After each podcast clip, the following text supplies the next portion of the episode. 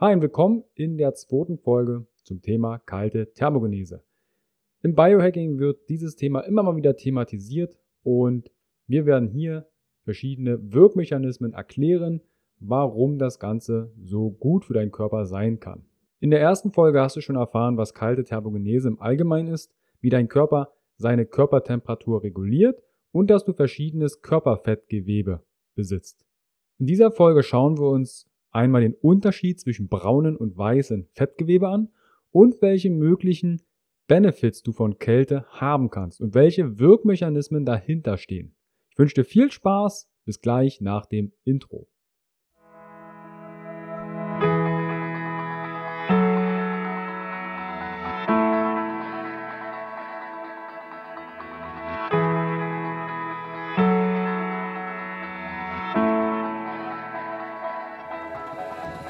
Herzlich willkommen bei dem Podcast von Functional Basics, deiner Basis für natürliche, artgerechte Gesundheit, mehr Lebensqualität, Happiness und Performance in deinem Leben. Gehe mit mir, Carsten Wölfling, Coach und Speaker, Gründer von Functional Basics und dem Health Meeting, dem Biotop für mehr Vitalität auf den Grund und schau mit über den Tellerrand der Gesundheit. Warum? Gesundheit ist für alle da.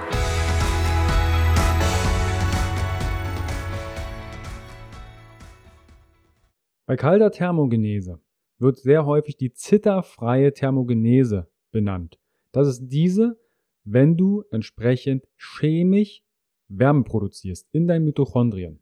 Dazu wird es jetzt etwas biologisch, sodass du verstehst, wo der Unterschied zwischen weißem Fettgewebe und braunem Fettgewebe ist. Was ist weißes Fettgewebe? Weißes Fettgewebe oder auch Baufettgewebe macht den größten Teil deines Körpers aus. Zumindest bei deinem Fett. Und dieses speichert Energie. Wo findest du das weiße Fettgewebe? Zum einen umhüllt es deine Organe, um sie zu fixieren. Sie umhüllt deine Nieren, deine Augäpfel, auch bestimmte Gelenke und gibt diesen Schutz. Du findest auch weißes Körperfett an den Handtellern und Fußsohlen. Warum? Um dich vor Druck zu schützen, also um dich vor mechanischen Einflüssen zu schützen. Das weiße Fett kann auch Fettsäuren und Glycerol, also Glycerin, ist der Energiespeicher im Fettgewebe, freisetzen. Man weiß auch inzwischen, dass Fett nicht nur dazu da ist, um Energie zu speichern, sondern auch Adipokinine aussendet. Also Botenstoffe wie zum Beispiel Leptin, Resistin, TNF-Alpha, Interleukine, welche das Fett selber herstellt und in deinen Körper abgibt, um entsprechend mit deinem zentralen Nervensystem, deinem Gehirn und Co. zu kommunizieren. Wo findest du weißes Körperfett primär? Einmal subkutan, das heißt unter der Haut, abdominal, also in deinem Bauchraum, perirenal, also um deinen Nieren herum, in deiner Leistengegend und unter anderem bei deinen Keimdrüsen, dort wo unter anderem deine Sexualhormone hergestellt werden. Wie kannst du dir so einen weißen Zelltropfen vorstellen oder Fetttropfen? Es ist ein sehr großer Fetttropfen, welcher ca. 90% des Zellvolumens einnimmt. Welche Eigenschaften hat das weiße Körperfett? Dein weißes Körperfett enthält kein UCP1, nennt sich auch Uncoupling Protein oder Entkopplungsprotein, was bei den Membranproteinen in den Mitochondrien vorkommt. Was das bedeutet, darauf werde ich noch einmal eingehen. Dein weißes Körperfett enthält ganz wenig PGC1-Alpha. Dieses PGC1-Alpha spielt eine wesentliche zentrale Rolle beim Energiestoffwechsel und bei der Neubildung von Mitochondrien. Das wird zum Beispiel durch einen Kältereiz oder bei Ausdauer ausgelöst. Auch enthält das weiße Körperfett nur ganz wenig PRDM16. Das kontrolliert und steuert die Entwicklung von braunen Fettzellen. Eine weitere Eigenschaft vom weißen Körperfett ist auch, dass es sehr wenig Zytochrom C enthält. Das ist ein Protein, welches bei der Energiegewinnung in den Mitochondrien eine wichtige Rolle spielt. Hat das weiße Körperfett von auch irgendetwas vielem? Ja, und zwar Leptin. Das steuert dein Hunger- und Sättigungsgefühl. Leptin ist für dich relevant, wenn es darum geht, zu schauen, Hast du jetzt genügend Baustoff in Form von Fett angebaut, um die nächste Eiszeit zu überstehen? Oder bist du eher mager unterwegs? Weil das hat dann Einfluss mit deinem Hunger und deiner Sättigung. Schauen wir uns jetzt also im Gegensatz zum weißen Fettgewebe das braune Fettgewebe an. Oder auch Brown Adipose Tissue, BAT abgekürzt. Dein braunes Fettgewebe verbraucht Energie, statt sie zu speichern und gibt sie in Form von Wärme ab. Das macht natürlich Sinn bei der kalten Thermogenese. Für was ist also dein braunes Fettgewebe zuständig? Einmal für die Thermogenese, die mitochondriale Biogenese oxidative Phosphorylierung. Das ist der Teil des Energiestoffwechsels und dient entsprechend deiner Energiegewinnung in Form von ATP. Braunes Fettgewebe hat auch eine sehr geringe Fettspeicherkapazität und kann somit auch nur sehr geringe Mengen von den Adipokinen freisetzen. Wo findest du dein braunes Körperfettgewebe? Zum einen einmal interskapulär, das heißt zwischen den Schulterblättern, einmal supraklavikulär, das heißt oberhalb deines Schlüsselbeins, dort wo dein Hals ansetzt und deine großen Halsschlagadern langlaufen. In deiner Achsel und um den Nieren. Warum ist das jetzt so? Und zwar hat das einen evolutionären Vorteil, wenn du geboren wirst als kleines Kind. Ein Baby kann nicht zittern. Wenn jetzt die Umgebungstemperatur eines Babys zu gering wird, dann müssen natürlich entsprechend Organe und Hauptschlagadern warm gehalten werden. Deshalb hat auch zum Beispiel ein Baby einen sehr speckigen Nacken. Charakteristisch für das braune Fett sind kleine, viele Fetttropfen. Im Gegensatz zum weißen Fettgewebe, wo du nur einen großen Fetttropfen hast. Welche Eigenschaften hat also jetzt dein braunes Fettgewebe? Ganz viel UCP, also UCP1, UCP2, UCP3 sind alles Uncoupling-Proteine, Entkopplungsproteine, welche in den Membranen der Mitochondrien vorkommt. Auch enthält ein braunes Fettgewebe ganz viel PGC1-Alpha, was also für die Neubildung von Mitochondrien zuständig ist. Ganz viel PADM16. Das kontrolliert und steuert die Entwicklung von braunen Fettzellen. Cytochrom C, ganz viel davon, weil das für die Energiegewinnung in den Mitochondrien wichtig ist. Leptin wiederum ist ganz wenig im braunen Fettgewebe vorrätig. Dafür ist das weiße Fettgewebe zuständig. Um das Ganze hier nochmal ganz kurz abzuhaken, weißes Fettgewebe enthält ganz viel entsprechend hormonelle Stoffe wie zum Beispiel Leptin und speichert Energie und braunes Fettgewebe kann nicht so viel Energie speichern, es produziert Energie mit ganz vielen Mitochondrien. Deshalb ist das auch braun, weil Mitochondrien braun sind. Jetzt habe ich an dieser Stelle bestimmt zehnmal Mitochondrien erwähnt. Ich hoffe, du kannst dich noch daran erinnern, was Mitochondrien sind. Daher mache ich eine ganz kurze Zusammenfassung zu Mitochondrien, was diese sind, jetzt an dieser Stelle. Deine Mitochondrien sind die Zellen oder die Zellenbestandteile, welche für deine Energieversorgung in der Zelle verantwortlich sind. Die sind ungefähr zwei bis fünf Mikrometer lang und je mehr Energie eine Zelle in deinem Körper benötigt, beziehungsweise stoffwechselaktiver sein wird, desto mehr Mitochondrien sind dort vorhanden.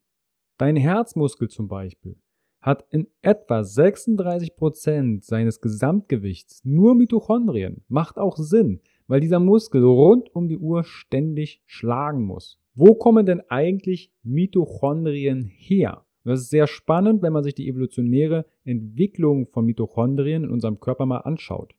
Und zwar gibt es die Endosymbiontentheorie. Diese besagt, dass Mitochondrien aerob lebende Bakterien waren, also aerob sauerstoffverbrauchend und circa vor einer Milliarde Jahre durch Archibakterien aufgenommen wurden.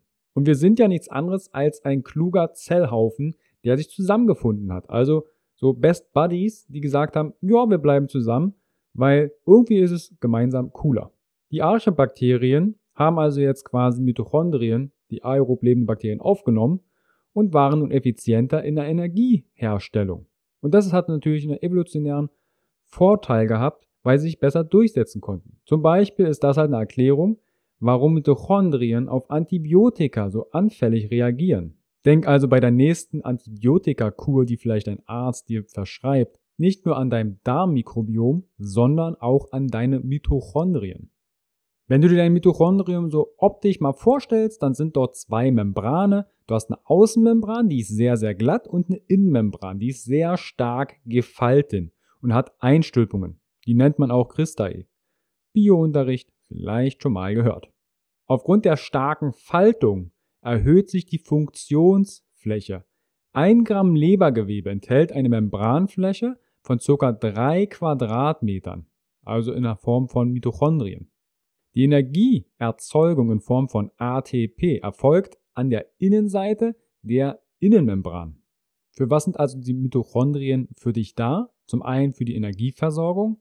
Da werfe ich jetzt mal die Stichworte Zitratzyklus, Abbau von Pyruvat, Atmungskette, oxidative Phosphorylisierung, also alles Wege, die für deine ATP-Bildung notwendig sind. Deine Mitochondrien können auch Fettsäuren oxidieren und vieles, vieles mehr. Du kannst dir also über deine Mitochondrien merken, wenn sie ihren Dienst verweigern, dann wird dir die Energie ausgehen. Und das ist natürlich echt blöd, weil ohne Energie kein Leben. Und deine Mitochondrien werden immer von deiner Mutter weitervererbt, weil das Mitochondrium im Spermium hinten in dem Schwänzchen drin sitzt. Und das fällt ja in der Regel ab. Besteht also vor der Schwangerschaft schon Probleme mit den Mitochondrien, dann werden sie auf die nächste Generation vererbt. Warum habe ich dir jetzt die Mitochondrien kurz beschrieben? Weil dein braunes Fettgewebe in Gefahr ist. Wie vorhin schon kurz erwähnt, sitzt dein braunes Fett unter anderem verstärkt im Nacken, weil dort wichtige Arterien langlaufen. Wie ich sicherlich schon mal erwähnt habe, funktioniert dein Körper Ganz simpel. Use it or lose it. Benutzt dein Körper für was er angelegt ist oder weg damit. Dein Nacken ist also auch ein Sinnesorgan. Es misst die Temperatur. Wenn du im Sommer einen Schal als Modeaccessoire trägst oder aber trotzdem dann dein Arschgeweih zeigst, dann hast du einen Einfluss auf deine Mitochondrien. Wir sind, auf gut Deutsch, verweichlicht. Die Heizung wird aufgedreht, sobald es mal ein bisschen kälter draußen wird. Diese Kühle ist aber wichtig für deinen Biorhythmus, weil dieser sich dann entsprechend anpassen kann. Dein Biorhythmus wird also nicht nur über Licht gesteuert, sondern auch über die Temperatur. Wenn dein Körper gar nicht mehr weiß, dass jetzt Herbst, Winter ist, dann verändert sich auch dein Körperfett entsprechend von braun zu weiß nicht mehr so adäquat und dein Stoffwechsel fährt nicht mehr hoch. Deine Halswerke in deinem Körper verkümmern also. Bitte nicht verstehen, dass du dann direkt tot umfällst. Nein. Aber dein Körper hat peu à peu immer weniger Energie. Und spätestens dann wirst du mit dem Gesundheitssystem in irgendeiner Form mal Bekanntschaft machen. Vielleicht kannst du also aber auch Kälte nutzen, im besten Fall natürliche Kälte, um dein Hormonsystem und dein Fettgewebe bzw. auch dein Biorhythmus günstig zu beeinflussen. Als letztes möchte ich in dieser Folge noch dir erklären, was die chemische Wärmeregulation ist, weil ich habe vorhin schon mal UCP1 erwähnt. UCP1, das Uncoupling Protein 1, wird auch Thermogenin genannt und spielt eine wichtige Rolle, wenn es darum geht, wenn dir kalt ist. Wenn dir jetzt kalt ist, dann kommt es im braunen Fettgewebe und nur dort zu einer Entkopplung, dem sogenannten Uncoupling, der Atmungskette. Das ist ein Teil der Energiestoffwechsels in deinen Mitochondrien.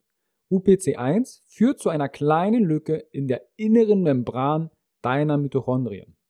Durch diese kleine Lücke kommt diese hohe Konzentration von Protonen in der Innenmembran so ins Innere und das führt zum Zusammenbruch des Konzentrationsunterschieds von Protonen, welche für die Herstellung von ATP zuständig sind. Diese überschüssige Energie wird nun als Wärme freigegeben.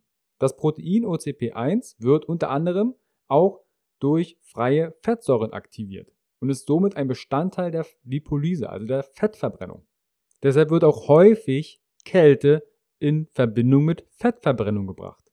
Du hast also einen Kältereiz, dein Sympathikus geht nach oben, das heißt, du hast Stress, UPC1 wird aktiv und es kommt zu somit einer Wärmeaktivierung im braunen Fettgewebe. Somit hätten wir schon mal einen Benefit, einen Ansatz, warum Kälte für dich positiv sein kann, weil deine Fettverbrennung wieder angekurbelt wird aufgrund der Aktivierung der Mitochondrien UPC1.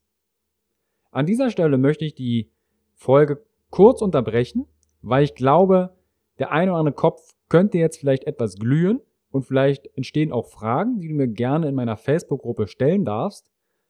Wir werden in der nächsten Folge klären, warum Kälte gesund ist. Ich wünsche dir einen wunderschönen Tag. Bis bald, dein Carsten. Hi und vielen lieben Dank für dein Vertrauen und deine kostbare Zeit.